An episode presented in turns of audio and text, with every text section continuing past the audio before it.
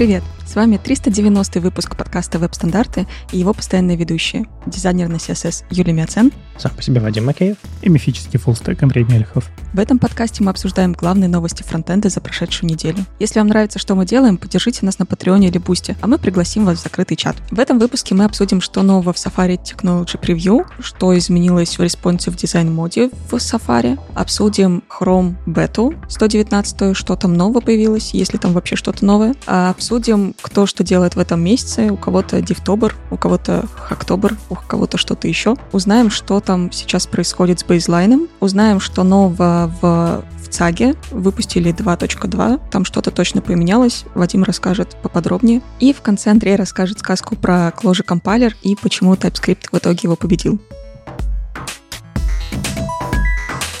Начнем с релиза нотов Safari Technology Preview 180.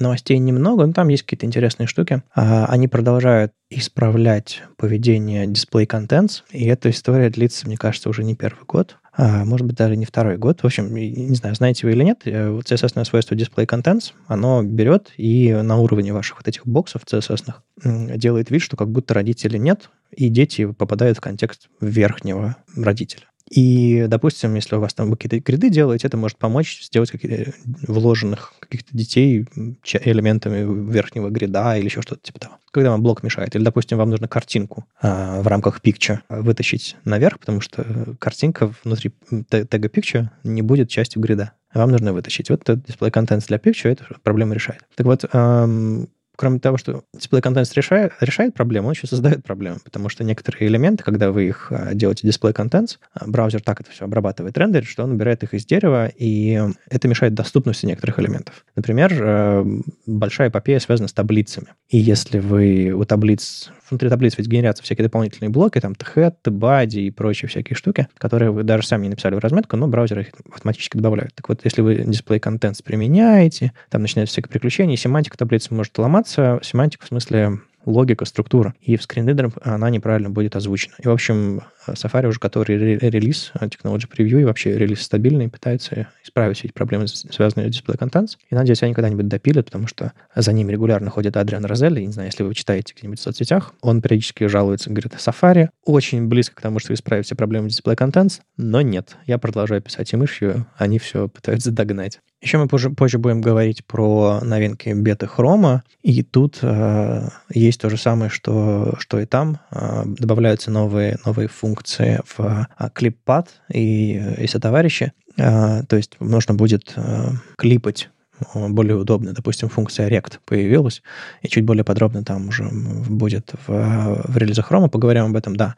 Это, скорее всего, часть какого-то интеропа, а, я, я не проверял, но я почти, почти уверен, если браузер прям одновременно, особенно под конец года начинаешь что-то шипить в технических всяких сборках своих, значит, это точно туда попало абсолютно не случайная вещь. Ну и много разного интересного они поправили в селекторами, с скопом, э, с хэзом, э, с там backface visibility, там а, псевдоклассы, клэмпы, калки и так далее. То есть они много-много разных э, интересных мелочей допиливают. Современный CSS, современная веб-платформа сложная. Когда новые фичи добавляют, они иногда, не знаю, плохо, непредсказуемо работают со старыми фичами. Их нужно всех вместе дружить. Плюс э, не всегда написаны те тесты для этого всего. И приходится, в общем, делать э, разные правки постоянно-постоянно, потому что, правда, система сложная, но над этим ведется работа, и некоторые вещи инженеры Safari находят сами, некоторые им приносят в баг-репортах. Так что если вы что-нибудь дурацкое нашли, обязательно приносите баг-репорты, а научитесь пользоваться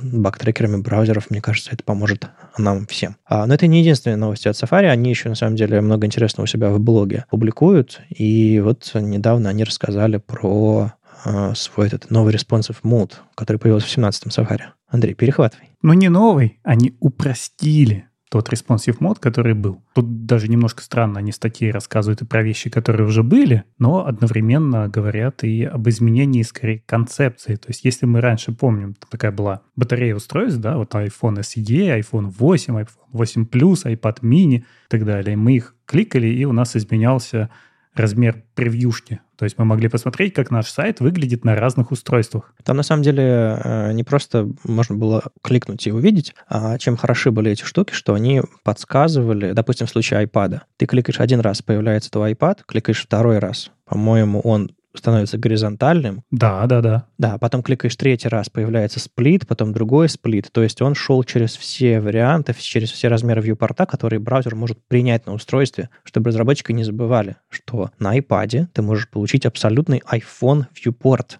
если ты положишь вкладку в сплит или, допустим, сделаешь ее выезжающей там справа или слева, как я частенько делаю с браузерами, э, если мне нужно параллельно делать какие-то задачи. То есть э, была польза от этих панелек все-таки. И еще, когда ты кликал, у тебя плотность пикселей менялась именно под это устройство. А вот теперь этого нет. Есть просто размер экрана и плотность. А почему? Потому что они говорят, что не нужно делать сайты под определенное устройство, а нужно делать responsive дизайн, который подходит подо все. И как вам такая идея? Хорошая. Ресайзить лучше, чем э, думать, что я верстаю под восьмой iPhone, потому что там на каком-нибудь свежем пикселе ширина будет на один пиксель уже, и ваш дизайн развалится. А, или, э, не знаю, какой-нибудь no-name девайс на андроиде тоже. Ну, то есть э, слишком много разных вьюпортов. И самое важное, во всех этих responsive дизайн модах, по-моему, в Safari тоже, не учитывалось э, интерфейс операционной системы и браузера. То есть, если ты смотришь на типичный viewport, и сейчас тем более не учитывается, кстати. А, ну, про эмулятор мы еще отдельно поговорим.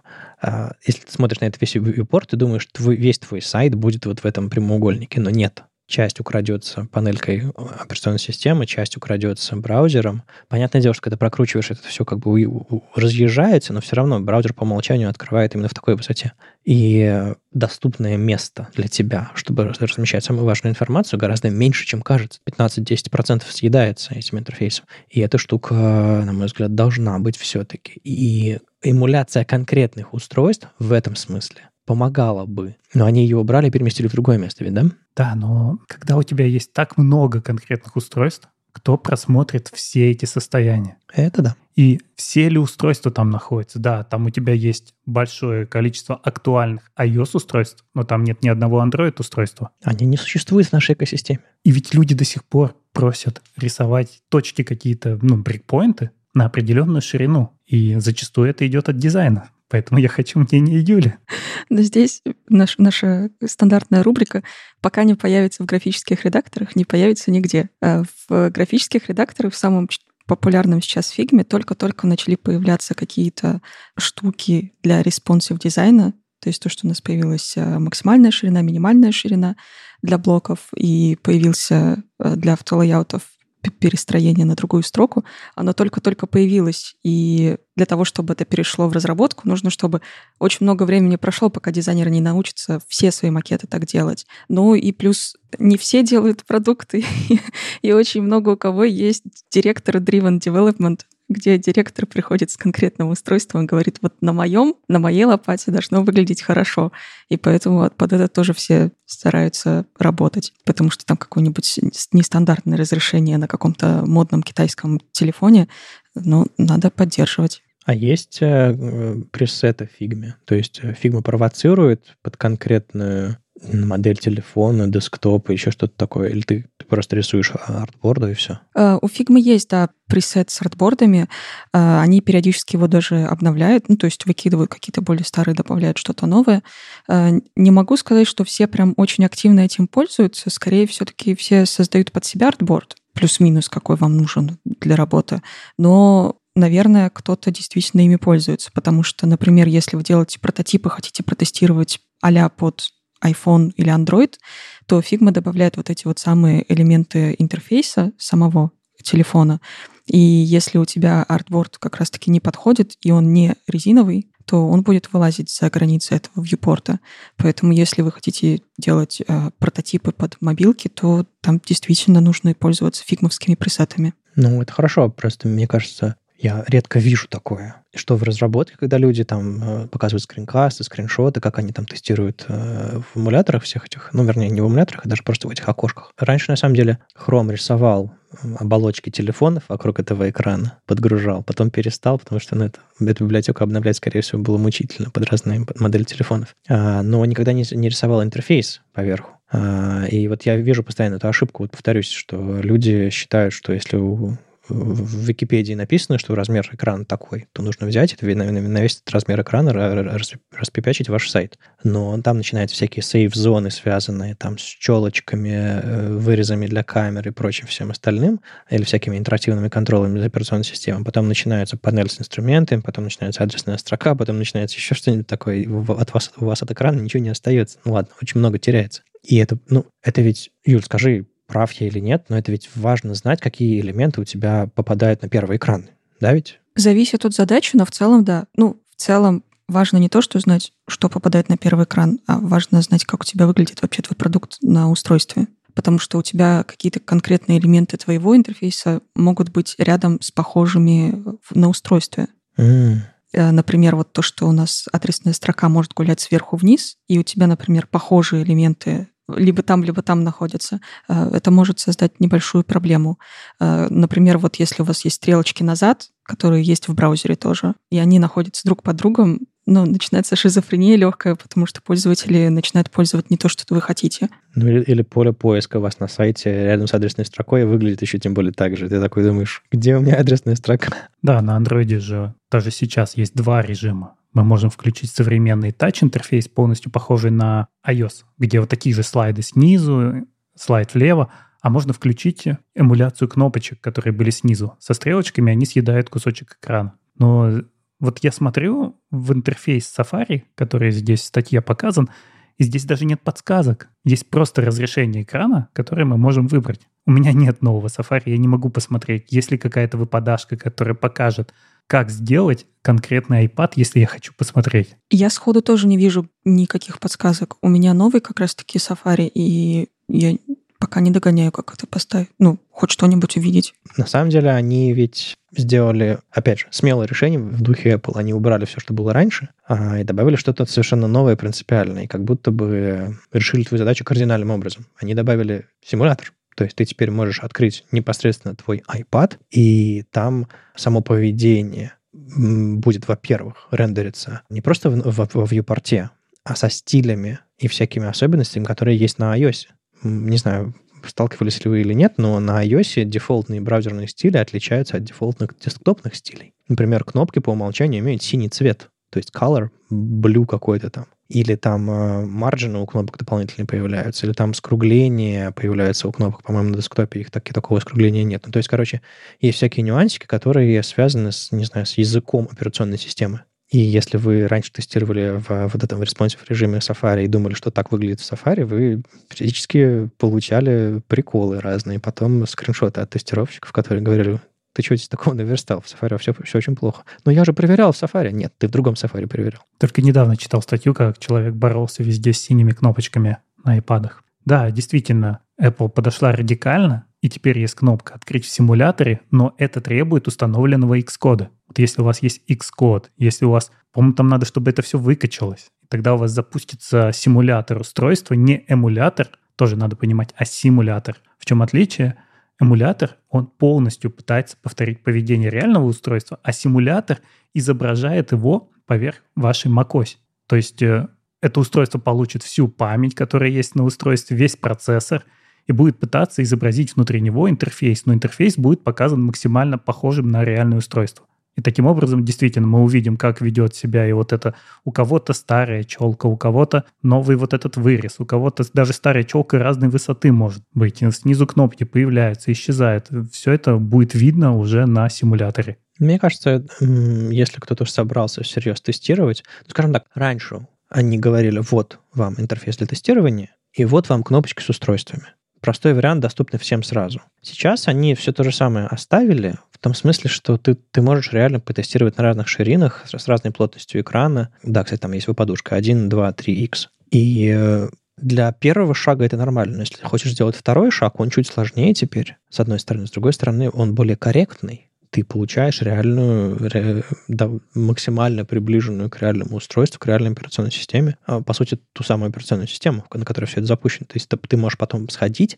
и в этой операционной системе поменять настройки Safari, если тебе нужно. То есть какие-то prefer reduced motion включить или там какие-то дополнительные веб-платформ фичес включить, которые не, ты не мог включить в этом эмуляторе, например. У вас в руках полноценная операционная система, устройство, и только потом внутри него браузер. Это же, это прекрасно. То есть можно э, протестировать, как э, на домашний экран добавить в Safari, понимаете? Не имея iPad, iPhone, еще что-то такое. Ну, конечно, имея, имея там MacBook или, по крайней мере, Hackintosh какой-то, уж не знаю, до сих пор люди играют в это или нет. А, но, но, тем не менее, ставить Xcode не так больно. Он долго качается и занимает место. Сколько там гигов он будет э, отъедать на вашем жестком диске, но в целом а, мне не показалось, это как-то дико сложно. К тому же, а, если он уже установлен, там дальше вам этот эм, интерфейс Safari поможет сделать все, что нужно. Хотя нет, нужно будет потом в Xcode залезть. Там не все не так прозрачно, они не прокидываются прям непосредственно, но э, вы это можете сделать в Xcode современном. По-моему, хорошее решение. А, оно приближает разработчиков к реальности, оно провоцирует немножко потестировать на реальных, ну ладно, на,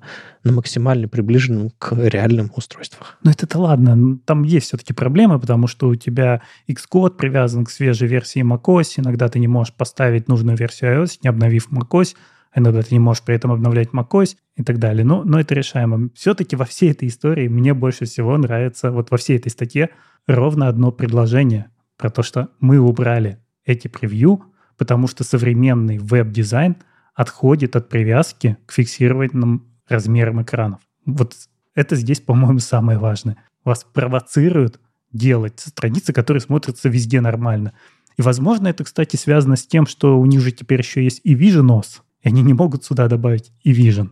Ну, кстати, да. Да, Vision OS — это то, что работает внутри их новых очков дополненной реальности, которых мы еще не видели, которых они только там показали, и они есть возможно, в каком-то там первом варианте, и ни у кого их нету из разработчиков. И там же тоже все будет как-то растягиваться, исчезать, и им нужно, чтобы сайты просто везде работали нормально. И забудьте о том, чтобы верстать там 320, 640 и какие там еще есть у нас популярные брейкпоинты. Но в итоге я раньше, когда открывал э, эмулятор Safari, он был немножко для меня перегруженным и сложным. Теперь, когда я смотрю на, на нынешний интерфейс, он мне кажется проще, и а, мне после первоначальной настройки будет проще открывать симуляторы, потому что у меня не всегда руки доходили, вернее, симуляторы, простите, а меня не всегда руки доходили открыть Xcode, запустить там вот это все, а тут прям через Safari, через логический довольно шаг я смогу это делать. Но, повторюсь, нужно все-таки предварительную настройку сделать. Так что они, на самом деле, этот, этот э, Responsive Design Mode не трогали несколько лет. Он появился достаточно давно, но они с ним ничего не делали. И я рад, что они за него взялись. Ну, то, Вадим, вот ты откроешь симулятор. На каком количестве устройств ты проверишь свой сайт? На всех доступных? Ну, у меня еще есть Android Studio. Нет-нет, и вот если мы говорим только про iOS. Ну, э, я думаю, на трех. На самых маленьких из актуальных телефонов какой-нибудь SE или как там они там называются, там маленький экранчик. Так у тебя есть, да, мини, потом чуть побольше. На обычном, на обычном э, айфоне и на iPad, да. А, не, подожди, у тебя же размеры. SE это самый маленький, потом чуть побольше мини, потом обычный iPhone, потом iPhone Max, потом iPad mini, потом iPad Pro. Не, ну понятное дело, что я, да, я, я понимаю, что их там гораздо больше, чем я сказал. Я имею в виду, что я проверю на каких-то минимальных, максимальных и средних значениях. Э, это как, как разработчик. Как тестировщик я бы по-другому э, все это делал, и тут вопрос, скажем так, другой к э, профессиональному тестированию. Когда мы говорим про разработку, нам всегда приходится делать какие-то допущения. И на самом деле, я смотрю сейчас на этот интерфейс, Responsive Design Mode, и думаю, то ли это привычка, то ли еще что-то такое. Но мне бы хотелось иметь шорткат до конкретного устройства. Мне хотелось бы понимать, какой самый узкий экран в 2023 году актуален. Ну, ну вот реально. А у меня в голове засело значение 320. Но сейчас телефонов с шириной экрана 320 в, в руках людей, ну, скорее всего, нет. Это уже это дефолт 2006 э, года, или когда? Давнишний очень. Сегодняшние дефолты, они, ну, пикселев на, на 20, 30, 50 больше. Вообще было бы классно, если бы они здесь предлагали какой-то список популярных устройств. Ну, типа, выбираешь регион, и тебе список популярных устройств. Как минимум, не то чтобы устройство, им не обязательно играть, прям э, подыгрывать конкурентам. Вьюпорты, да. Ширина, ширина вьюпорта популярных, там, не знаю, размеров вьюпорта популярных. Хотя, ну, их тоже было бы много. Но они решили задачу элегантно, просто сильно ограничив, сказали, смотрите, у нас чистый интерфейс, а тут вы можете открыть э, симуляторы ровно наших устройств. Ну вот э, скорее всего, чтобы решить свою задачу, вот как я сейчас озвучил, чтобы понять, какой минимальный viewport, какой там, не знаю, типичный iPad и какой там средний, средний нынешний телефон, я, скорее всего, добавлю несколько эмуляторов прямо в эту подушку и буду нажимать на них, а, и там точно будет действительно самый маленький экран, самый средний большой экран и самый средний э, экран, там, не знаю, какого-нибудь базового айфона, который самый массовый. Но я точно знаю, что это не все, не все вьюпорты, и, э, безусловно, я буду ресайзить чтобы понять, э, какие промежуточные состояния, потому что я периодически э, ловлю в собственных проектах, в проектах других людей э, моменты, когда между брейкпоинтами проваливается что-то. Ты ресайзишь, типа мобилка, класс, отличная резина-резина. Вдруг такой один пиксель такой взрыв какой-то. Планшет, планшет, все красиво. Подождите, а где, это, где, где этот взрыв был? Ты доходишь до какого-то момента, и там реально один пиксель. И в рамках этого пикселя между там, между 376 и 378 провал. И у вас, у вас медиавыражение не мачится здесь. И меню вываливается, контент разваливается, еще что-то такое. Мы забыли о чем-то. Поэтому хотя бы вот для этого ресайз полезен. И вы так говорите устройств, как будто Safari есть не на Apple устройствах. Нет никакого смысла тестировать в Safari размеры из Android, потому что это просто разные движки. Mm. Не, ну у людей же есть любимые DevTools, которыми люди пользуются. Кто-то вот э, с Firefox не может э, никуда перейти, кто-то в хромовских сидит, и ну, это прям любимые DevTools, где ты вот отлаживаешь свою верстку, а в остальные заходишь постольку поскольку. Uh-huh. Ну вот, э, мне кажется, Safari просто пытается перетянуть к себе, чтобы люди побольше ими пользовались. Ну да. Но если у тебя в Google Chrome будет размер iOS, это будет тебя провоцировать не смотреть в Safari. Если там будет написано iPhone, это такой, я проверил в iPhone. И я, я такое видел, когда я спрашивал QA, проверяли ли это на телефонах, мне говорят, да. Я говорю, как? Ну вот, здесь в Google Chrome выбрали нужный размер, и все нормально. Ну, это просто непонимание того, как работают э, браузер, движки и все остальное. Давайте с этим бороться, подсказывать, что ли, нашим коллегам, дизайнерам, разработчикам, э, тестировщикам и менеджерам тоже, что тестирование на реальных устройствах или максимально приближенных к ним симуляторах — это то, что, то, куда нужно стремиться. Ладно, может, поговорим про другие браузеры? М? У нас тут есть а, новости беты хрома. К сожалению, у нас нет Никиты сегодня, поэтому придется нам самим разбираться. Давайте, про 119-ю бету.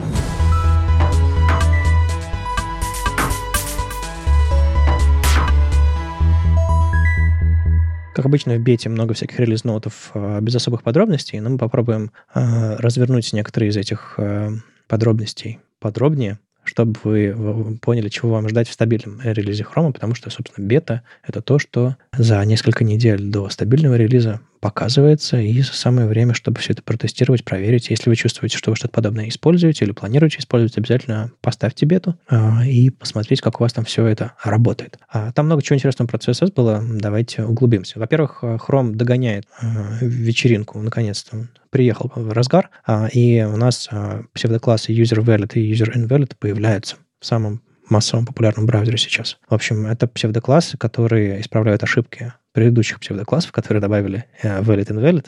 Ну, допустим, у вас input type email, вы там написали какую-то билиберду, и вам этот, э, на этом э, элементе срабатывает класс invalid, потому что вы написали туда неправильный email. Э, валидация имейлов в браузерах очень простая, там, по-моему, достаточно собачку иметь, даже, даже, даже .com не нужно ставить домен. А, но, тем не менее, она там есть. Чтобы вы, если бы, не знаю, случайно перепутали эти поля, чтобы вы могли получить какой-то фидбэк от браузера. Так вот, раньше, как только вы начинали печатать, браузер сразу кричал invalid, и только тогда, когда замечал собачку, э, начинал говорить, а, ну ладно, все в порядке. Теперь э, user invalid и user valid э, эти псевдоклассы давно уже в Firefox в Safari, сейчас вот есть, в, появятся скоро в Chrome, они э, дожидаются, пока значительным образом пользователь повзаимодействовал с этим полем. По крайней мере, они так это формулируют. То есть, по-моему, там не совсем, типа, если ты из поля вышел, тогда оно срабатывает. По-моему, там все-таки есть какой-то, не знаю, тайм-аут или какой-то, какая-то, в общем-то, логика. А, не просто, как только ты из поля вышел, сразу оно а, начинает работать, как а, user valid или user invalid.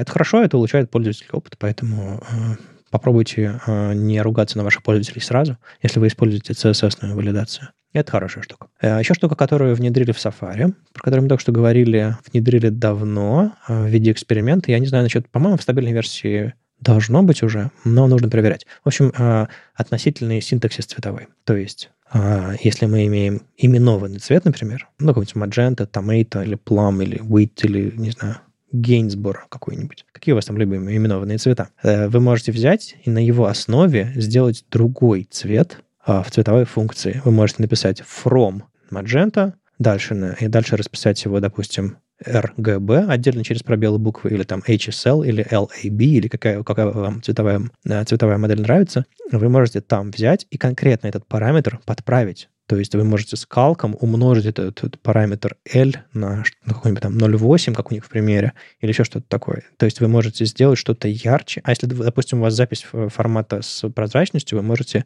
получить, не знаю, 20% мадженту. Ну и там не должно быть обязательно именованный цвет, там может быть переменная с цветом, там может быть еще что-то такое. То есть вы можете прямо на лету в браузере делать миксовать и менять ваши цвета на основе какой-то переменной именованного цвета или любого другого формата цветов. То есть до сих пор это было невозможно. Это приходилось делать на уровне SAS, CSS NGS, хранение непосредственных сконструированных этих ваших переменных. То есть сейчас можно взять в браузере один, ладно, три цвета и на его основе построить полноценную цветовую систему. То есть какой сейчас лайфхак используется в, в разработке? Мы храним не цвета в формате там RGB, VKLCH там, или HEX. Мы храним строку, не знаю, 255, 0255. И потом к этой строке через var мы вставляем его в RGB-функцию, добавляем прозрачность и так далее. То есть мы, мы, мы как-то пытаемся модифицировать. А некоторые люди идут дальше, они хранят отдельно R, отдельно G, отдельно B в, в, в кастомных свойствах. Потом это конструируют, потом еще это конструируют в полноценный цвет с прозрачностью. Ну, то есть начинаются прям вот такие вот сложные системы.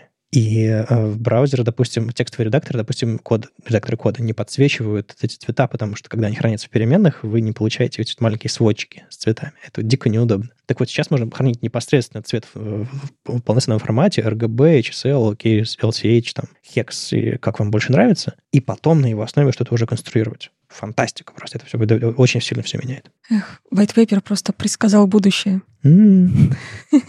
Не, ну это было очень естественно. Это, это одна из тех вещей, которые придумали в САСе, ну, условно. И наконец-то мы ее получаем. Ну, применительно к дизайн-системам, это скорее, да, это то, что мы придумали лет сколько, 5-6 назад.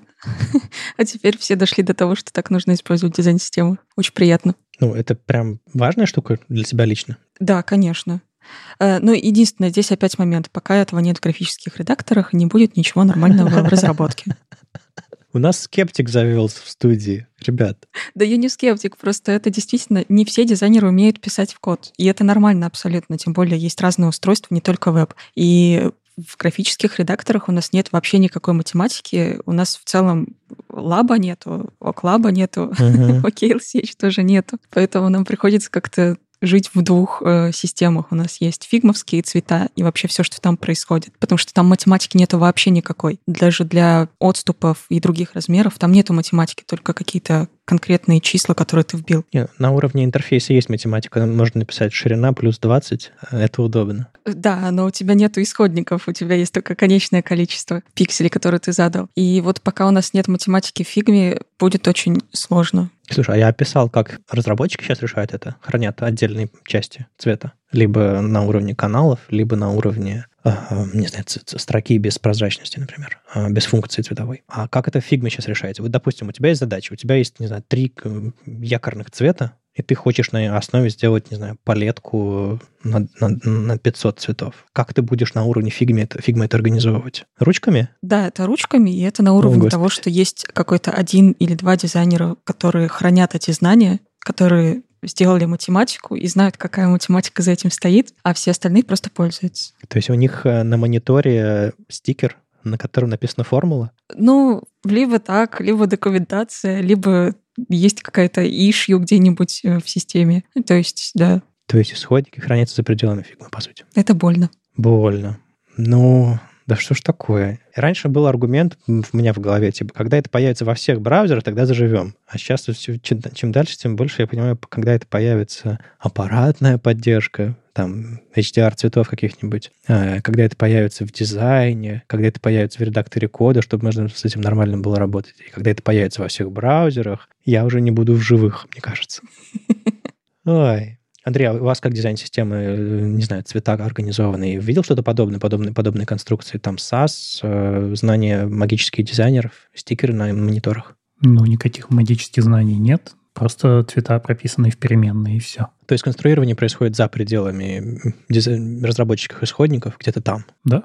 Даже если они, там, допустим, конструируют из якорных цветов, они все равно печально. Но, в общем, по крайней мере, у разработчиков будет система. Вообще мы, мы, мы открыты к pull реквестам Наша дизайн-система выложена в open source, так что можно делать что угодно. Да, мне кажется, надо будет какой-то в ближайшие эпизоды, чтобы Юля принесла вашу дизайн-систему и сказала, что она не думает. Погоди, погоди. Я могу и свою дизайн-систему принести и сказать, что я не думаю. Ничего хорошего. Ну ладно, по желанию. Что там еще интересного у нас появилось в CSS? А, клип Path, про который я говорил. Не знаю, если вы достаточно стары, или, по крайней мере, вам нужно было подобные задачи решать, а, раньше было в CSS свойство клип, а, и в него было единственное доступное значение rect. И там без запятых, без всего, четыре цифры можно было записать, которые странным образом клипали ваш viewport. И я знал э, буквально считанное количество людей, которые готовы были э, сходу, не думая, не скукоживаясь от напряжения, записать это все, э, заклипать определенным образом э, элемент, потому что там была очень нелогичная система вот этих за конструирования, собственно, этой э, области, которая клипалась. И большинство из нас это видео, эту функцию видел как клип 00000, который все прячет. Так вот, это все старье. Сейчас по-модному нужно делать свойство path и указывает там, допустим, какую-то функцию, еще что-то такое. Так вот, что из интересного появилось, в функции, в свойстве clip, clip path теперь можно указать не просто функцию circle или вот новую функцию rect, которая прямоугольник позволит вам нарисовать, а еще в, бете Chrome 119 можно указать, где это сработает. Дело в том, что у у боксовой, у блочной модели, как более принято, более распространенное название ее, блочная модель, там есть такое понятие, как content box, border box, margin box, padding box. То есть мы описываем разные части этого нашего этой нашей блочной модели. Вот представь себе точку с координатой 50 на 50 процентов. Если мы говорим контент бокс, раз, мы, у нас вырос прямоугольничек размером с контент, который поместится внутри этого блока. Если мы говорим padding бокс, этот блок а, вырастет еще немножко. Если мы говорим border бокс, этот блок вырастет еще немножечко на, на рамку. Если мы говорим margin бокс, то вырастет вообще целиком. То есть мы можем в нужных нам местах говорить, где нам нужно. И, допустим, э, можно было распространение бэкграунда ограничивать разными частями этого бокса. Мы хотим, чтобы бэкграунд заливал только контент-бокс, padding-бокс, border-бокс, margin-бокс и так далее. Так вот, clip-path теперь принимает ключевые слова. Можно написать, допустим, circle 50% и margin-box, чтобы этот клип сработал только в рамках margin бокса, или только контент бокса, или только border бокса. Это прикольно. Более того, а, можно вообще не указывать эту функцию.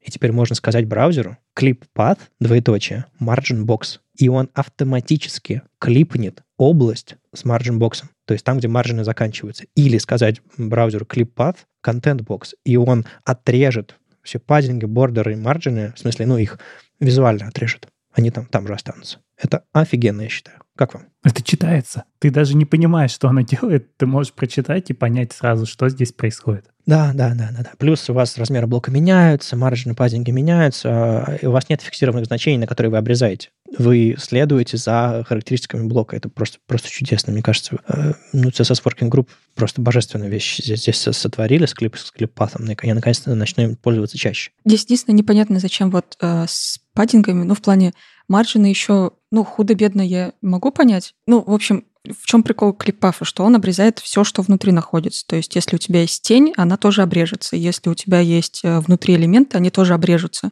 Нужно же, получается, как-то угадать, что у тебя снаружи торчит. Вот у тебя есть, например, тени, а у тебя может быть вот эти вот элементы, которые у нас вылазят, э, не помню, как они называются, ну, из оверфлоу вылазит наружу. И вот это вот все нам нужно предугадывать, чтобы вот этот вот влазило все в наши маржины, паддинги. Что-то, кажется, сложнее стало. Да не, надо пробовать, безусловно. Само поведение клипаса абсолютно не меняется. Я имею в виду, что сейчас появились все вот эти вот ключевые слова, псевдонимы, новые функции, которые позволяют вам в некоторых ситуациях э, не знаю, его удобнее использовать. Мне кажется, надо поэкспериментировать. Если каких-то use cases не хватает, принести обратно в CSS Working Group, сказать, а вот тут мне неудобно, непонятно. Почему бы нет? Я думаю, там есть еще пространство для, для улучшений. Но еще у них появились, собственно, функции, про которые я говорил, rect, то есть она принимает э, значение, чтобы прямоугольник нарисовать. И появилась функция xywh, которая, собственно, подозрительно напоминает мне старый rect, тот самый клип rect, потому что, судя по всему, xy, ну да,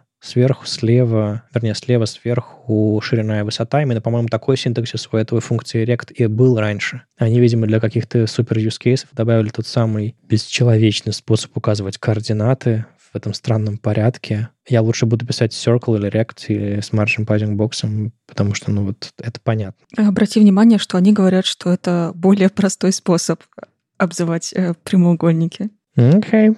Но я его не совсем понимаю. Мне кажется, нужно просто пожить какое-то время, да, попробовать да. нарисовать несколько. Может, правда, проще, но пока что для меня полигон нарисовать, ну, в разы проще, чем вот этот синтаксис. Ты имеешь в виду функцию полигон использовать, да? Да. Угу. Ну, что там, координаты просто, они понятные. Здесь еще не сказано, как делать fallback для старых браузеров. То есть мы опишем сначала по-старому, потом по-новому, и он съест, или наоборот. Ну, э, если ты напишешь clippath полигон, например, а потом на следующей строчке напишешь clippath circle margin box, э, старые браузеры второе значение э, посчитают неправильным и вернутся к предыдущему свойству. То есть все-таки фалбеки можно делать. Спасибо CSS. Ну, ждем для post-CSS плагинчика который нам будет это все превращать в старый синтаксис. Да, я думаю, как раз в понедельник, когда эпизод выйдет, я думаю, к, к вечеру уже напишут. Это такой поклон в сторону простоты написания плагинов для PostCSS. Я вижу здесь эм, некоторые опасные изменения. Смотрите, у нас куки будут выставляться теперь не больше, чем на 400 дней. Причем те куки, которые стояли у вас раньше, они тоже начнут, ну, начнется вот этот отчет, и через 400 дней они инвалидируются. То есть, подожди, мой дед поставил куку на тысячу лет, и тут сейчас придет 119-й хром и скажет, мы все отменяем или что? Ну, я так понимаю, да. Эта кука сотрется и получится... Да, ты хорошо сказал про деда, потому что такое может быть у родителей, когда вот через 400 дней вам позвонит мама и скажет, «А, слушай, меня тут разлогинило, я там пять лет сидела на этом сайте, и пароль я свой не помню. Но за пять лет я пароль тоже забуду. Не, на самом деле я, я привык к тому, что логины вообще не, не... Ну, то есть, условно, положиться на то, что у тебя в браузере запомнится кука, вообще нельзя. То есть они, они постоянно вываливаются э, просто из-за того, что я, не знаю, в sleep мод увел свой э, ноутбук, а потом э, открыл крышку, и кука такая, а что, меня здесь не было? И им снова нужно логиниться. То есть некоторые сайты вообще параноидально тебя разлогинивают, и иногда, когда это банковское приложение, ты, ты просто как бы мышку не перестал двигать 2 секунды, они такие, а, вы уже ушли. Нет. Есть сайты, которые ведут себя иначе. Они при твоем заходе проверяют, что у тебя кука релевантная, и обновляют ее. У тебя появляется новая кука до следующей сессии. А есть сайты, которые годами держат твою куку. У меня есть такие случаи, когда я забывал пароль и просто возил куку из браузера в браузер. И она подходила. Ты записывал на салфетке, да, и эту куку, да, и потом... Не, ну ты просто копируешь содержимое куки, создаешь новую куку, вставляешь содержимое и побежали. Боже, это что за сайты такие? Ну, бывают. Бывают сайты, которые не особо проверяют, сколько лет этой куки, когда она была выдана. Хэш подходит, и ладно, сессионную куку можешь использовать дальше. Не, скорее, что это за сайты, что они ради них можно вот так вот заворачивать, копировать куку туда-сюда. Ну, бывает. Тут у меня как раз была проблема, что у меня был оплачен аккаунт на год, и я забыл пароль. Mm. Точнее, не забыл пароль, я забыл второй фактор, я вайпнул телефон, где был второй фактор. А там не было никакого восстановления второго фактора уже. Соответственно, я уже никак не мог зайти с нового браузера. Я просто скопировал куку и пошел дальше. Шикарно. А у меня такое бывает периодически. Я захожу на какой-нибудь сайт, на который я точно знаю, что я последний раз заходил, не знаю, два года назад. И он такой, привет, Вадим. И меня это так удивляет. Я думаю, подожди, а мы знакомы? А, потом, да-да-да, все-таки я заходил на тебя, хорошо, но это было очень давно, почему ты меня не выгонил? И чаще всего это такие сайты, которые такие, м-м, от которых ожидаешь, что они пытаются за тобой следить или еще что-то такое. Такие, да помним мы тебя, рады тебя видеть, заходи, давай, денег нам дай или информацию свою. Я сталкиваюсь, и меня это как раз удивляет. Так что, в принципе, вот это изменение про 400 дней, оно, ну как, оно отражает современный тренд по поведению с куками. Не в смысле, что это норма, не норма, хорошо, плохо, нет. Просто оно меня не удивит подобное поведение сайтов, если оно будет форситься хромом. Меня как раз удивляет поведение, которое на тысячу лет куки. Да, да, там ничего нового. Они просто берут Expiris Max Age и не разрешает его поставить больше, чем на 400 дней. Он автоматически, если вы его не указали, будет ставиться на 400. Ну, там никакого эксепшена нет, ничего, просто они игнорируют твое, твое значение, если оно больше... Ну, если они снижают его. Ну, я думаю, да, иначе бы мы просто поломали веб. Ну да, логично. Да, полезно знать. Ну, то есть 400 дней должно быть достаточно всем, да? Да, как минимум вы можете у себя за это время раскатать какую-то штуку, которая будет обновлять куку пользователям, которые заходят. А те, которые не заходили, действительно, если он раз в два года открывает, он удивится, что кука еще жива. Такого быть не должно. Но будьте готовыми. Еще интересно, они делают те самые контейнеры, которые мы уже обсуждали в предыдущих эпизодах. Я не уверен, почему они... Может, мы не про Chrome говорили, кстати, я не помню. Но, по-моему, про Chrome все-таки. Но тут снова они об этом заговорили, что э, элементы, у которых прокрутка, они автоматически будут становиться фокусабельными. Вы сможете попасть на них э, с клавиатуры чтобы можно было стрелочками прокрутить их. То есть они будут становиться интерактивными, потому что там есть прокрутка. Это поведение можно убрать, если, допустим, вы выставите tab индекс 0 у этих элементов, то есть они будут фокусабельными, но не в порядке следования. То есть вы можете программно на них сфокусироваться, если вам нужно. И еще это поведение не будет срабатывать, как они пишут, если внутри этого скроллера есть интерактивный элемент фокус будет переходить сразу непосредственно к этому интерактивному элементу. То есть, допустим, у вас, не знаю, фрагмент текста, в котором есть ссылка, и этот почему-то внешний контейнер с, с, с прокруткой какой-то. Так вот, контейнер не будет забирать на себя этот фокус, кажется, а фокус будет сразу переходить на интерактивный элемент. Надо пробовать, как это работает, но базовая функциональность такая, что прокручиваемые области теперь фокусируемые, и это с точки зрения пользователя кайф. Я постоянно этим пользуюсь, а, потому что ну, реально удобно некоторые вещи прокручивать с клавиатуры,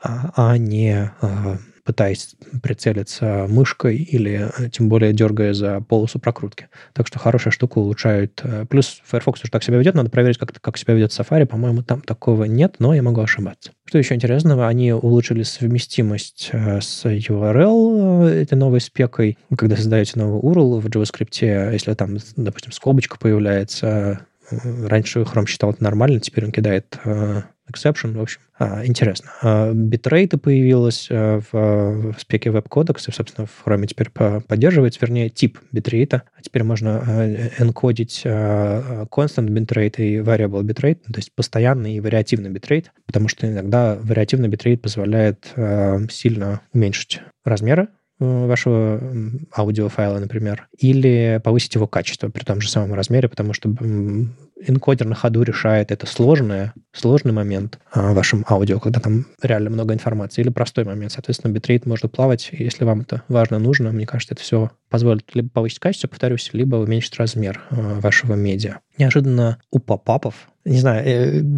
застали ли вы или нет в своей разработческой карьере функцию windows.open, но это очень смешная, смешной API, который позволяет, собственно, открывать отдельные окна. И в современных браузерах, которые, по сути, набор вкладок в одном окне, это все выглядит немножко криповато. Не знаю, как ведет себя Chrome, но когда, допустим, у меня Firefox в screen, а, и много вкладок, он э, все эти window open игнорирует и открывает просто отдельную вкладку. Но это нужная штука. Когда вот тебе нужно сделать, например, аутентификацию внутри iFrame, чтобы не бросать на другую вкладку, ты делаешь это в Window Open, и этим многие пользовались. Ну, в общем, э, в любом случае, этот Window Open немножко устарел, плюс как, как API он довольно-таки стрёмный. Я не знаю, ради интереса добавим ссылку на MDN, почитайте на, на Window Open.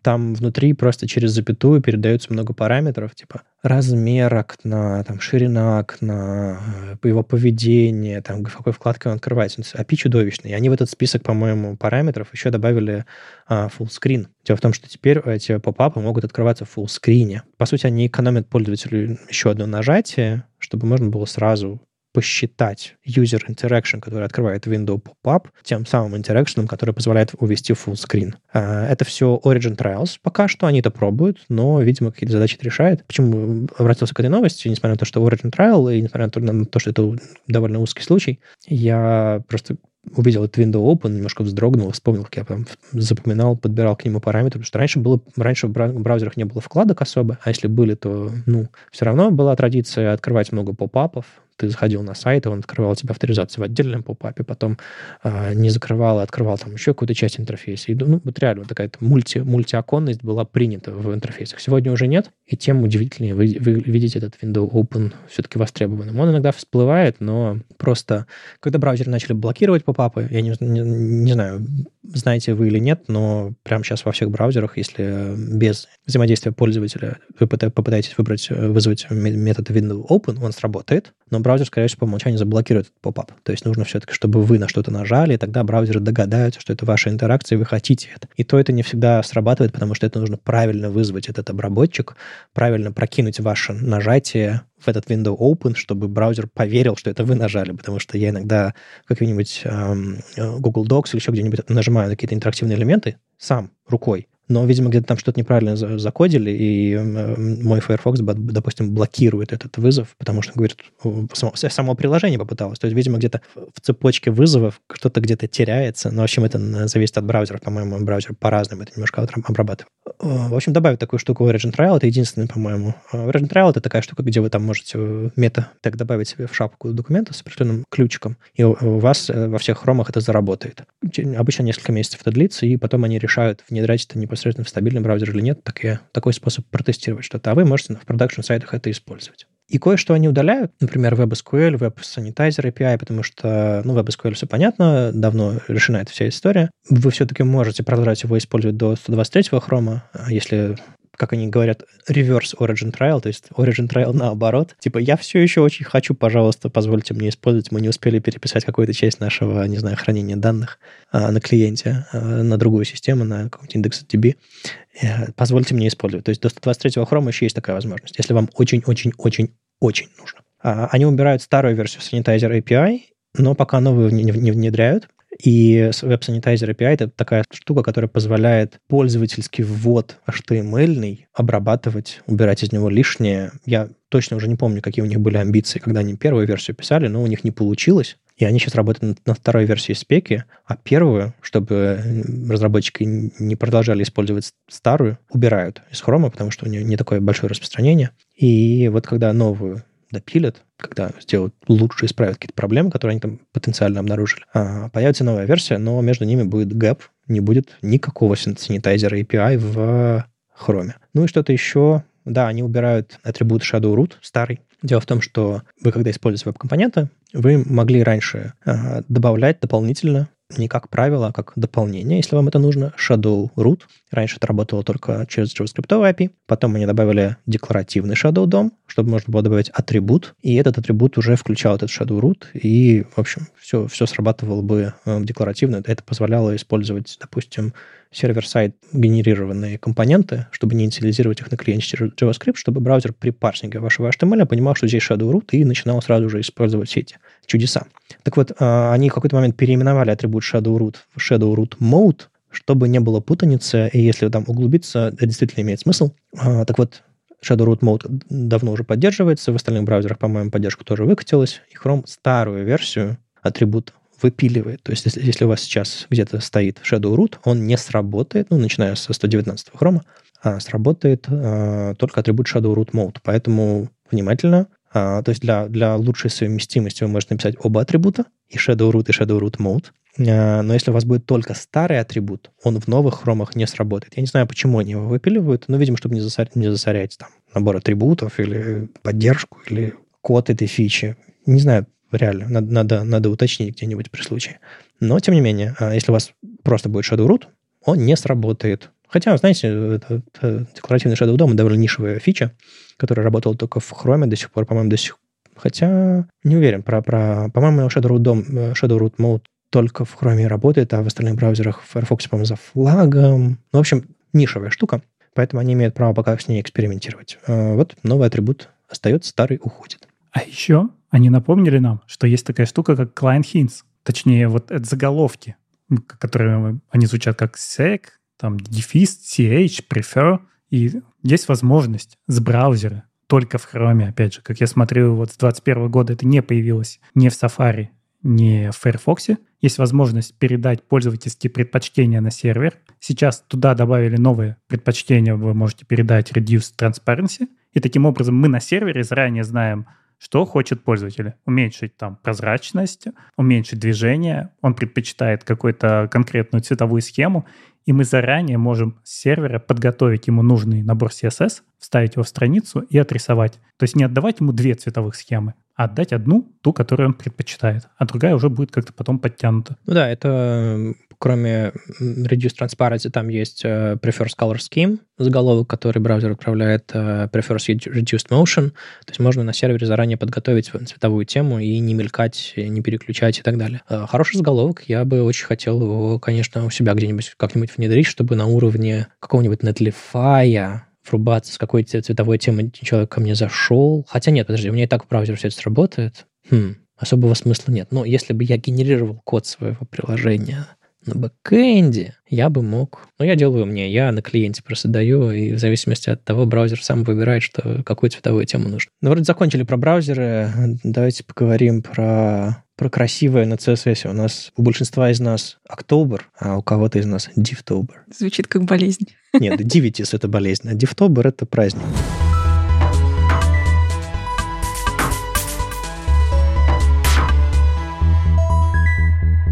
Да, началась пора осенняя, когда в октябре у людей, которые рисуют, есть инктобер. Это активность, когда вот каждый день в течение октября люди что-то рисуют, чтобы прокачать свои навыки. А в ноябре у нас есть небритябрь, когда в поддержку мужского здоровья мужчины не бреются весь месяц. А каждый день в течение ноября не, не бреются. И есть в декабре у нас уже адвент-календари, где много тоже всякого полезного и всякие активности. Кто-то что-то делает каждый день, кто-то там рисует, кто-то изучает что-то. И вот появился Дивтобер. Раньше в целом тоже рисовали, но в этом году как-то прям очень активно, и кажется, это прям какое-то движение теперь наконец-то прям сформировалось. А Дивтобер, собственно, по аналогии со всеми остальными, в течение октября каждый день люди рисуют э, с помощью всего одного дива что-то. Ну, кто что хочет, тот и рисует можно уже сейчас посмотреть. Уже первая неделя прошла, там очень много всего по хэштегу в Твиттере выкладывают. Я еще приложу ссылочки на отдельные сайтики, потому что у Лин есть э, старенький сайтик, где он тоже выкладывает все, что с одним дивом было нарисовано. У Тамани Афиф есть прям под каждый дивтобер, под каждый год. И у э, Альвара Монтора тоже есть. И уверена, что кто-то тоже собирает такие подборки со своими рисунками. Но в целом в Твиттере по хэштегу можно пойти посмотреть. Где-то прям есть очень интересные работы работы, где-то, ну, так себе. В общем, кто на что гораст, то и делает. В общем, довольно прикольная активность. Я открыл DevTools одной из демок. А, на меня эта демка заинтересовала тем, что там текст, и там никакого вектора, ничего нет, там просто много шейпов. А, и я открыл свойство background а, у этого дива. И...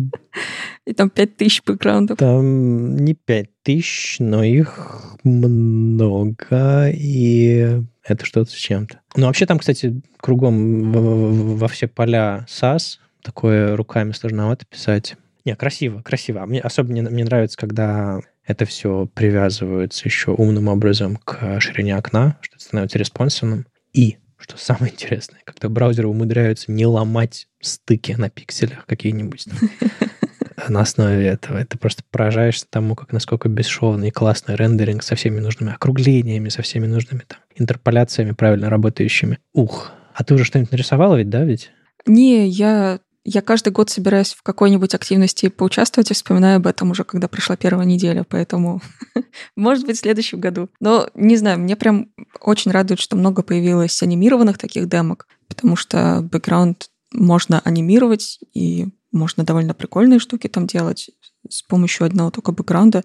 Поэтому я прям радуюсь, что появляются анимашки в том числе. И в целом появляются какие-то более сложные рисунки, нежели чем в прошлых годах. Что в прошлые годы все-таки было что-то такое довольно простенькое. Но мне кажется, люди э, обточили свои вот эти вот навыки в каких-нибудь там CSS-батлах и, в принципе, вдохновились тем, что там ты рисуешь и другие, и пробуют уже себя в следующем. Ну, то есть это ж, это ж навык, ты же, ты же растешь да?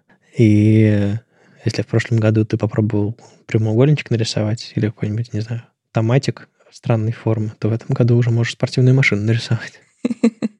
Да, ну это прям очень радует, что такое появляется, потому что действительно я вижу и по своему блогу, и по тому, что люди пишут вот под такими демками, э, люди действительно начинают понимать, как работают какие-то свойства, например а некоторые понимают, что CSS это в целом не только кнопочки рисовать. А где прям вот сборник этого всего? То есть э, есть как бы хэштег э, в Твиттере, но, может быть, прямо на CodePenny это все можно посмотреть? Не, прям сборника нету. Есть вот хэштег, есть э, пара сайтов э, вот от людей, которые свои собирают, но, опять же, они собирают свои. Ну, в общем, мы какую-нибудь ссылочку э, скинем или несколько ссылочек вам скинем в, в шоу-ноутах, чтобы вы могли изучить всю эту коллекцию, потому что она ну, офигительная достаточно. Если у вас получится вот этот свой первый позыв, но это же не практично унять, я тоже не сразу сумел, э, вы можете насладиться просто красотой, тем, что и, и не знаю, какие-то какие новые способы изучить. Вот мы там а, с Юлей поверстали птичек, я все, я все отойти не могу от этого. Все еще. Сколько времени прошло? Я все еще, я все еще вспоминаю какие-то вещи, когда кожу я пишу код и вот э, вспоминаю какие-то штуки, связанные там с бэкграундами, с, с позиционированием, которые пришли ко мне, вот когда мы, когда мы графику делали на CSS. А, я, я, кстати, тоже вписался в одну активность. Сейчас я пишу статейку для HTML, адвент-календарь, который Мануэль Матузович делает именно про HTML. Он в прошлом году делал, и в позапрошлом году делал адвенты. Там, собственно, с 1 по 25 декабря, по-моему, или 24, а, выходит статья каждый день. Вот я сейчас дописываю статью, которая выйдет в декабре. Классная активность. Она, во-первых, э, все эти авторы, ну, допустим, в случае с адвентами они сильно заранее готовятся. Плюс ты оказываешься в компании очень неплохих людей. Плюс у тебя есть определенная заданная тема. Ну, в общем, это интересно. Я бы, я бы рекомендовал, если у вас есть силы, вписываться в что-то подобное, потому что а, если раньше там был один адвент-календарь, господи, как он назывался, по-моему, Рэнчел Эндрю, еще кто-то его вел, он выходил там лет пять, наверное, подряд, прям, прям давно это было. Что-то там что-то Days of Web или как, ну, в общем, такое надо, надо раскопать и напомнить всем про, про старье. А потом их много появилось. Слушай, может накидать, действительно, если э, я могу поискать, если какие-то из адвентов еще принимают заявки, мне кажется, с начала октября это еще не очень поздно, то можно попробовать э, наших слушателей спровоцировать, поучаствовать в этих адвентах. Как минимум, открытый адвент Девтобер, не нужно регистрироваться и платить членский взнос. Можно просто с хэштегом что-то запустить. Сейчас же люди заняты Хактобером еще. Кстати, да, у меня даже футболка была. Да, не люблю. Хактобер испортил себе имидж э, тем, что люди начали приходить на GitHub и э, спамить э, всякими ненужными pull-реквестами. Даже мне, человеку с не очень популярными репозиториями, досталось это. Так что, не знаю, Хактоберфест испортил свое, свой имидж сильно. Уже не тот. Да вообще, мне кажется, никогда не был таким-то. Anyways, участвуйте в адвентах, если у вас есть свободное время. Классное развлечение.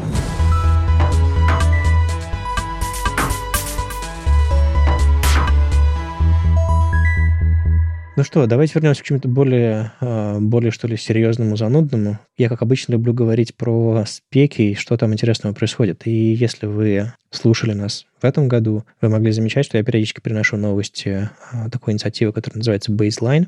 И вот тут э, очередной набор новостей. А, напомню, что в этом году на, Google I.O. Google анонсировал такую инициативу, которая называется Baseline. Это идея о том, как нам понять, что какая-то фича готова к прайм-тайму, готова к тому, чтобы использоваться а, разработчиками в коде. И они сформулировали некоторые там подходы, что они там да, в двух э, мажорных версиях с, с всех современных стабильных браузеров э, поддерживаются, тогда эта фича становится бейзлайном, ла-ла-ла.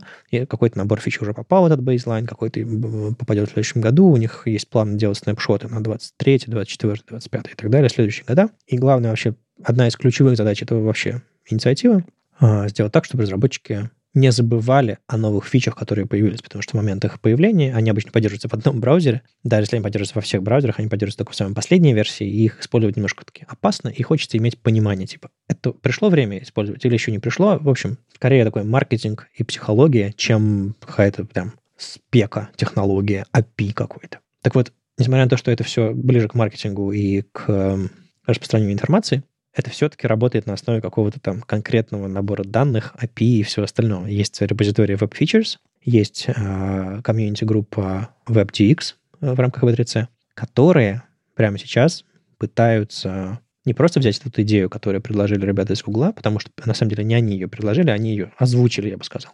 И там представители Microsoft, Mozilla и, по-моему, вот это единственные браузеры, которые пока здесь появились, в дискуссии на GitHub в репозитории Web Features, где, собственно, содержатся эти YAML-файлы, из которых генерируется база данных, на основе которого MDN сейчас для некоторых статей показывает а, baseline и вообще, ну, в общем, откуда берутся источник данных. Вот этот репозиторий Web Features, который имеет одноименный uh, пакетч в, в NPM, который тоже называется Web Features. По сути, JSON, который можно при сборке парсить и что-нибудь интересное делать с вашими статьями, документацией и всем остальным. Так вот, сейчас Web Features uh, пришел призыв сформулировать всех участников э, WebDX community сформулировать свои отношения к бейзлайну и попробовать переформулировать его или зафиксировать формулировки, чтобы было понятно вообще, для чего этот проект нужен. И там было несколько интересных высказываний. Разработчики еще дополнительно, там, представители компаний, там, браузерных, поресерчили, и они предлагают скорее статус бейзлайна немножко поменять, чтобы он зависел не то чтобы просто от двух последних стабильных версий браузера, а скорее имел какой-то таймфрейм, то есть чтобы мы могли сказать, что, допустим, через 36 месяцев, то есть там используется эта цифра 36 месяцев, а, то есть через 3 года, по опыту Microsoft и Mozilla, Microsoft говорит про 30 месяцев, Mozilla говорит про 36 месяцев, по-моему, или наоборот. Так вот, по их опыту уровень поддержки фич начиная с его появления, доходит до 95% примерно, опять же, по их ресерчам, через три года. Поэтому сейчас речь о том, чтобы, может быть, немножко поменять эту вот идею, ну, пока проект Baseline в своем самом раннем возрасте, немножечко переформулировать, как он будет вообще показываться, как он будет на том же самом MDN или где-нибудь еще, когда он будет становиться зелененьким. Мол, эта фича прям стабильная в основании платформы и не поменяется, и все прям очень хорошо и очень давно поддерживается. И, собственно, речь о том, чтобы а, немножко поменять, какие браузеры там участвуют, немножко поменять понимание, поддерживается эта фича или нет, поддерживается прям вот нативно или с полифилами, или а, убрать там из упоминаний фичи, которые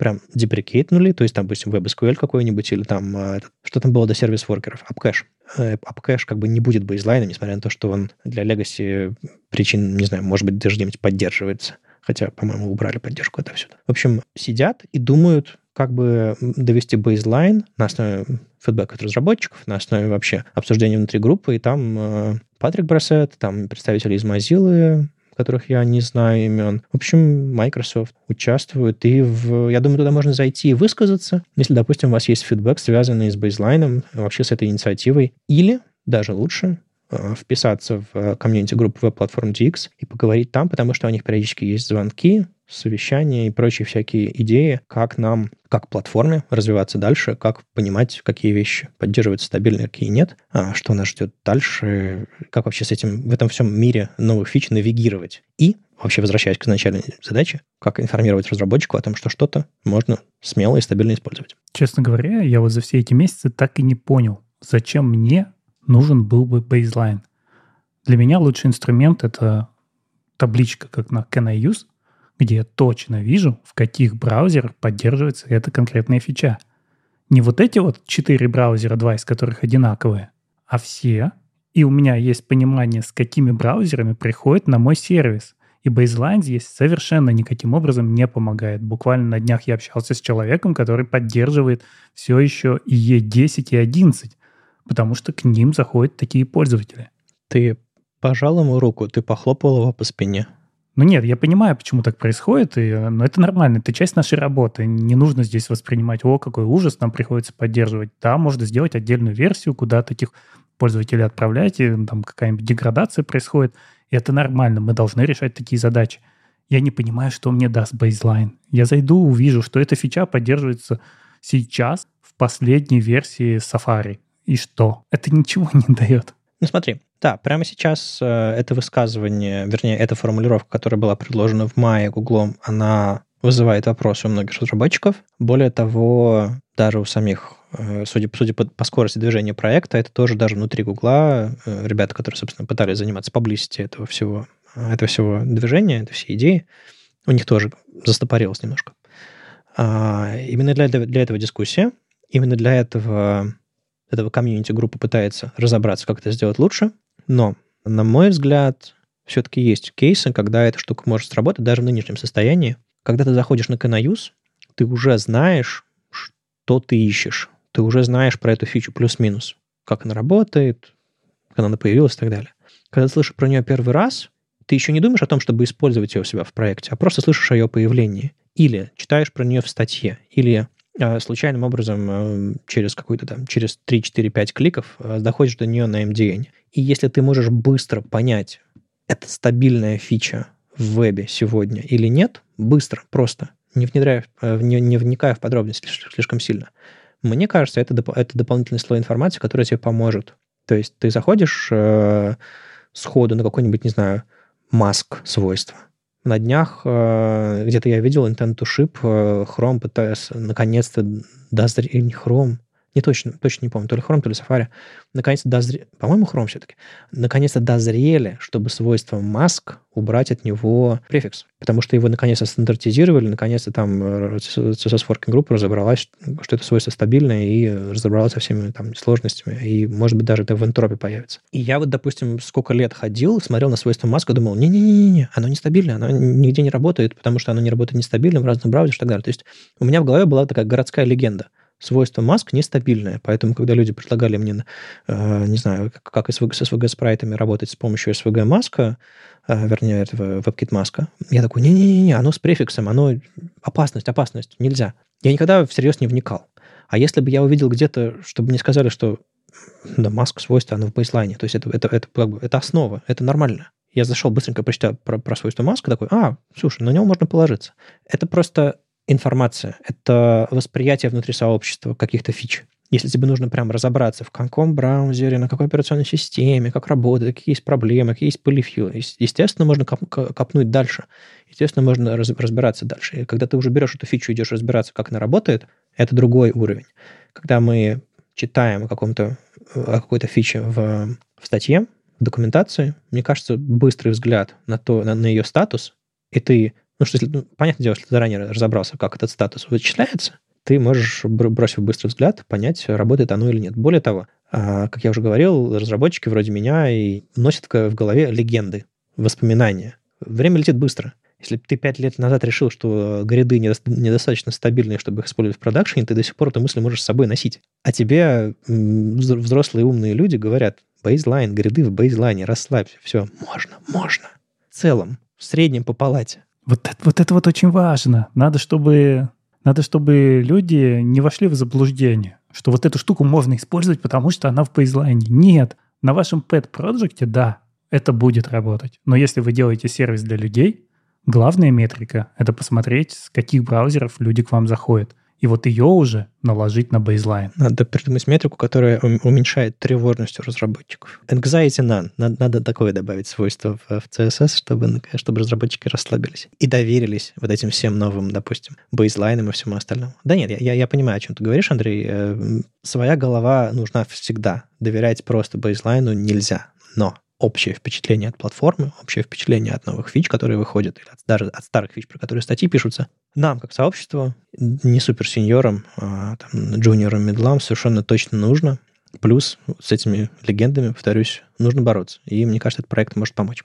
Тем более в его новой форме, когда его пытаются переформулировать чуть более... Я говорил, это кивал, я видел, как это кивал. Да-да-да, они, они пытаются решить эти проблемы. Но будет ли после этого тот бейзлайн, который получится бейзлайном, который изначально хотели, когда у тебя там три года фича должна поддерживаться? Ты такой, о, приехали, вернулись к табличкам. Не, ну, а возвращение к табличкам конечно, не будет, это все-таки два разных инструмента. Я надеюсь, просто когда в этом всем участвует не просто какой-то случайный человек, который случайно создавал э, сайт Can а прям браузеры, рабочая группа V3C и все остальные, когда вот эти люди займутся таблицами совместимости, статусами, фич и так далее, если они будут учитывать это при релизах браузеров, при написании своих статей, при написании документации там на, на MD и всем остальном, вот это, ну просто представь, это совсем другой, это, это качественно другой уровень работы с э, платформой, с пониманием того, что такое основа, что такое новая фича, что такое экспериментальная фича. А, до этого было немножко... То есть у нас был инструмент Canonius, давно классно работает, ну, там не всегда точные данные, ну, ладно, как-нибудь. А когда вот из этого делают прям проект, люди тратят на это время, приоритеты свои каким-то образом меняют. Хорошо ж, но пока не до конца. Вот посмотрим, до чего они дожмут. Я буду продолжать держать вас в курсе.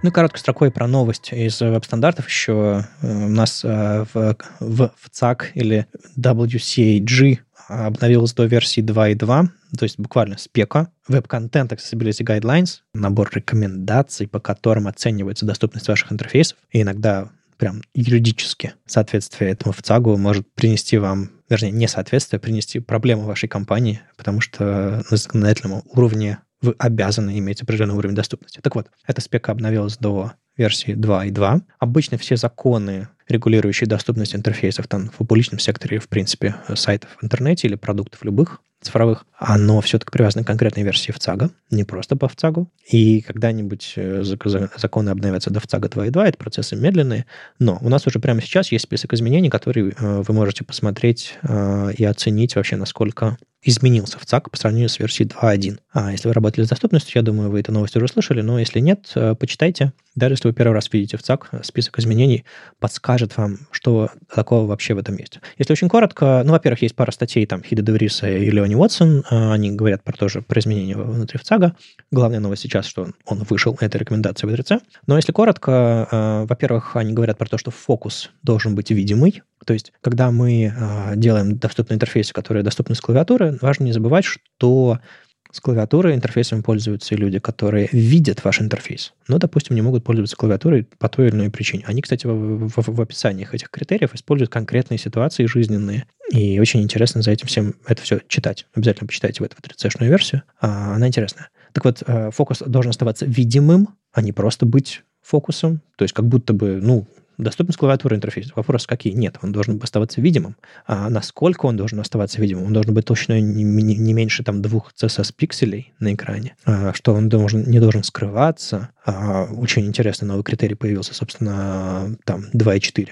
А, дальше там появилось а, про уточнение про размер target size, то есть интерактивного элемента или элемента, который нужно нажать, чтобы он должен быть там, по-моему, 24 пикселя минимум размером. Критерий про то, что интерфейсы, которые требуют перетаскивания, там drag and drop какой-нибудь, должна быть альтернатива, которая позволяет не пользоваться поинтером, а пользоваться, допустим, клавиатурой. Ну, то есть drag and drop, чтобы то же самое можно было сделать другими способами. Consistent, то есть постоянное положение элементов интерфейса. То есть если у вас на, на главной странице сайта справка в правом верхнем углу, а на следующей странице в левом нижнем углу, это нарушение одного из э, критериев, критерия предсказуемости. Там всякие дополнительные помощь к вводу данных, чтобы, вы, чтобы не требовать от пользователя решать капчи, чтобы не требовать от пользователя вводить пароль два раза, чтобы не требовать от пользователя вводить email два раза. Что, то есть, если вы хотите соответствовать некоторым критериям нового ЦАГа, вы не должны этого делать. То есть мы сейчас говорим не просто про цвет текста и контраст его с фоном. Мы сейчас говорим про конструирование хороших интерфейсов интерфейс, который заставляет вас вводить пароль два раза, который заставляет вас вводить а, email два раза, еще что-то такое, или, допустим, требует от вас сложные способы авторизации, эти интерфейсы считаются недоступными и описываются конкретные случаи, когда это может быть недоступным. Я периодически забываю о том, что вот, это вот этот ВЦАК не про конкретные количество пикселей, которые ширины ваша рамка должна быть, а он про хороший интерфейс. И когда они говорят, что типа, не заставляйте пользователя вводить пароль два раза или email два раза. Я такой, да, да, я как пользователь не хочу эту дрянь делать. Зачем? Зачем меня заставляете это все делать? Да, я понимаю, что вы пытаетесь решить какие-то свои сложности за счет того, что усложняете мне жизнь. Но, может быть, все-таки вы же разработчики, нас много, вы одни, может быть, вы на, в, в конкретно своей точке решите эту проблему, чтобы миллионам людей не приходилось решать ее каждый раз, когда они взаимодействуют с вашими интерфейсами. Короче, чем дальше я читаю эту спеку, чем больше я в ней разбираюсь, а я в ней так поверхностно разбираюсь на самом деле, тем больше я понимаю, что что это набор рекомендаций, прежде всего, к хорошему интерфейсу. Я прям радуюсь, когда они новые э, критерии добавляют, которые напоминают разработчикам, что это паршивый дефолт. Все эти ваши капчи. Э, найди на картинке кота, найди на, на картинке гидрант. Я не знаю, что такое гидрант. Я не жил в Америке. Ну, то есть э, некоторые вещи культурно очень сложно воспринимать. Подожди, мы же обучаем нейросетки просто. Почему за счет моего спокойствия, моего какого-то ментального здоровья мы обучаем нейросетки? Я не хочу. Юля, как тебе вот эти требования к повторяемым имейлам, к капчам и всем остальным? Э, они тебя радует как дизайнера интерфейс? Ну, здесь я, я даже не знаю. Мне кажется, пора в ЦАК переназвать просто в э, рекомендации по здравому смыслу, и это, будет больше иметь смысла, чем просто аббревиатура. Потому что, ну, на самом деле здесь все, что здесь описывается, ну, помимо вот этих вот критериев, типа а там 2 пикселя туда, контрастность, так, вас соотношение и все остальное, вот вся эта оставшаяся часть, она про просто здравый смысл. Ну, то есть как сделать людям жизнь проще. Поэтому на самом деле классно, потому что теперь есть хороший аргумент, когда тебе приходят какие-нибудь ребята из отдела безопасности, которым, ну, вообще плевать на ваших пользователей. Главное, чтобы надо было ввести 20 полей, вот прям обязательно, и еще в трех формах, просто потому что они считают, что так э, хорошо. Ты им просто приносишь теперь документацию, ну, не документацию, а рекомендации, говоришь, мы должны соответствовать этим рекомендациям, поэтому давайте что-нибудь сделаем другое а не будем прикладывать ответственность на пользователей. Поэтому на самом деле классная штука. Теперь это, это скорее хороший аргумент в споре с людьми, которые не делают интерфейсы, но влияет на то, что в этих интерфейсах появляется. Мне очень нравится, когда можно сказать, ну это, чувак, извини, это линтер извини, так принято, или тут э, документация, рекомендация в ЦАК, мы просто обязаны им взаимодействовать. Это не я, понимаешь? Я бы рад, я, я, я, я понимаю, что тебе нужно, и мне нужно, но смотри, это ж, это ж, ну, даже если ты согласен, ты можешь сыграть в ту игру, что, типа, какая-то третья сторона от вас требует. Снял с себя ответственность. Да-да-да, обожаю ситуации, когда можно сказать, ну, не мы такие, жизнь такая. Ну, мне кажется, все лучше, чем перекладывать ответственность на пользователя. Это правда. В общем, э, читайте про ВЦАК 2.2, читайте полную версию статейки Хида или Леоне. Э, разбирайтесь. Вот буквально на днях у нас в чате веб-стандартов, кстати, э, в редакционном чате мы общаемся.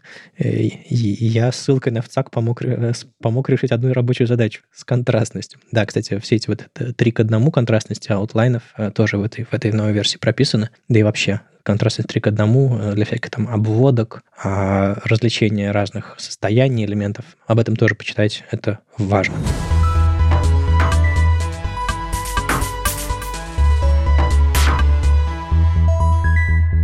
И мой любимый жанр — статьи из прошлого. Дэн Вандеркам вспомнил, что очень скоро Gmail исполнится 20 лет.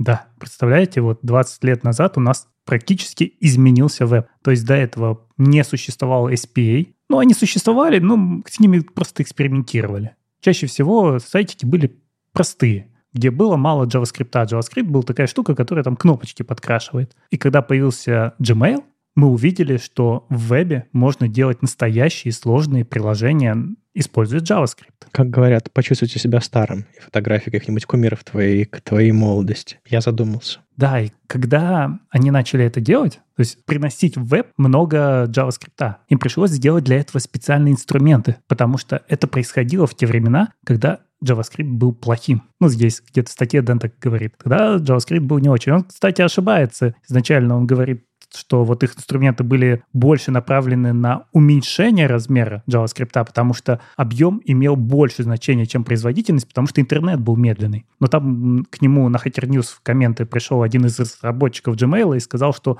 производительность тоже имела огромное значение, потому что им приходилось писать это для IE6 и ранее, где еще даже не было JIT, и вообще все было очень плохо. И, в общем, Google, столкнувшись с этим, создал тогда инстру- инструмент, который назывался Clojure Clojure компайлер. Не путайте с Clojure, который язык. Это другой Clojure. И я знаю, что очень многие путали. Я еще помню, вот когда там в году в 13-м Clojure компайлер был популярен. Вы помните его? Так мы с э, Clojure компайлером э, зажимали JavaScript, я помню. Э, был такой отдельный инструмент, который можно было просто оптимизировать. Это он и есть. А, это он, да? Он, по-моему, даже живой еще, нет? Да, да, да, да. Он еще жив. Он жив внутри Гугла и они запилили фичу, которая позволяет TypeScript переводить в Clojure компайлер. Да, это такая штука, которая прежде всего привносила типизацию в JavaScript. Это была первост... одна из первостепенных задач. Ну, через комменты. Через комменты. Да, как сейчас тоже модно в TypeScript. Вот есть же движение, где люди не описывают типы в, внутри TypeScript, а пишут обычный JavaScript, и делают ему в комментах типы и через JS-check это проверяет. Ну, типа JS-doc это формат называется, да?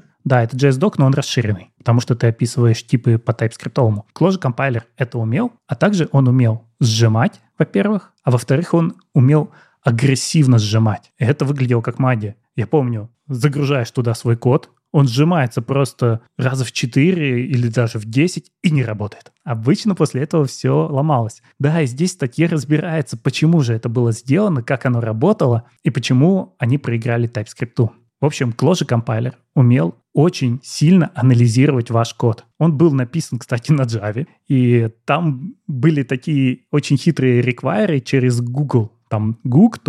Ну, по джавовому. Просто в Java принято делать так, чтобы в начале твоих имен стояло название компании. Это нормально для Java. Когда люди из JavaScript это видят, они такие, о, это что-то для Гугла. На самом деле нет, они просто по привычке сделали по. И эта штука умела очень сильно анализировать код и перестраивать его полностью. То есть они видели какие-то вызовы, например, ты вызываешь функцию, которая возвращает просто объект. Они берут этот объект и инлайнят прямо в первичную функцию. А потом смотрит, что еще можно заоптимизировать, переставляет и получает совершенно новый код. Но у этого было очень много ограничений. Например, если мы вызывали какой-то property объекта в виде строки, оно сохранялось. А если мы вызывали его через точку, оно могло минифицироваться, и после этого все взрывалось. У них был еще специальный формат, когда ты рядом подкладываешь второй файлик, в котором пишешь внешний API для своего какого-то... Ну, вот ты пишешь API, у тебя есть методы, набор методов. А какие-то ты выносишь наружу, это чем-то похоже на type definition для TypeScript, которые лежат отдельно. И вот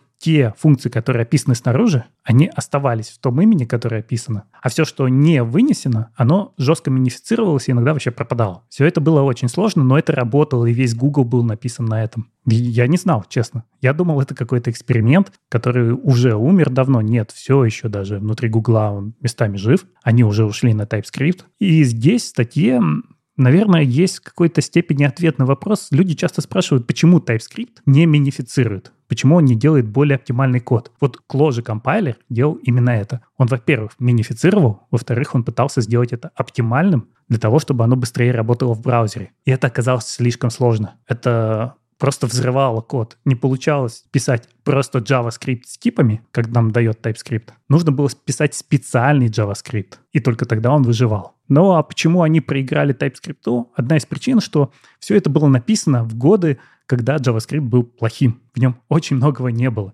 им пришлось много изобретать. Потом к нам уже приехали классы, у нас появились там приватные поля, и даже TypeScript, когда появился, он уже появился в те годы, когда JavaScript становился хорошим. Они немножко наткнулись на проблемы, когда добавили сами каких-то вещей, и быстро откатились и стали писать просто TypeScript, ну, точнее, JavaScript с классами. А Google Clojure Compiler, он застрял в тех временах когда еще ничего не было, и нужно было все привносить. И да, они его опенсорснули, по-моему, в девятом году. Все его увидели снаружи, но как раз посмотрели, что это написано на Java, что там очень много ограничений, что да, мы можем сжимать наш код вот в обычном режиме, как тогда стандартно было. Мы берем Uglify или Clojure Compiler и сравниваем, что из них дает меньше код. А в агрессивном режиме чаще всего у нас не работало, потому что нужно было очень глубоко погрузиться и сделать правильный код. То есть я только сейчас понимаю, что Clojure Compiler был не просто минификатором, а он был, по сути, ну, языком каким-то образом отдельным. То есть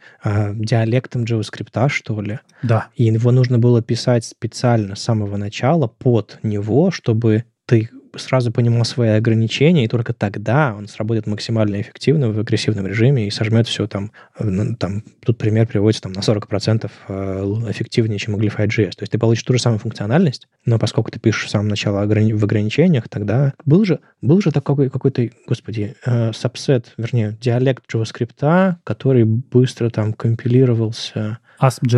ASM.js? ASM.js, да-да-да. Да-да. Который максимально быстро работал в браузерах, потому что он был написан с ограничениями, и ты что-то там мог использовать, что-то не мог. То есть это до WASM, то, что было, по сути. Угу. Ну и еще для того, чтобы вот так агрессивно и эффективно работать с нашим JavaScript, тебе нужно знать все свои зависимости. И во времена до NPM это было возможно. Или если ты лежишь внутри одной монорепы, там той же гугловой монорепы, да, и знаешь все свои зависимости, и когда ты анализируешь код, чтобы его минифицировать и оптимизировать, ты берешь код всего, что ты затаскиваешь к себе в проект, и основываясь на этом здании, ты получаешь новый компактный быстрый код. В NPM это невозможно. В NPM мы не знаем, что в этих функциях. То есть если мы берем TypeScript, мы просто знаем, что есть type definition, и скорее всего он работает. Мы даже проверить не можем. Если там, конечно, оно все не поставляется тоже в виде TS. Вот. А в современном мире это так не работает, и поэтому вот этот режим, он уже невозможен.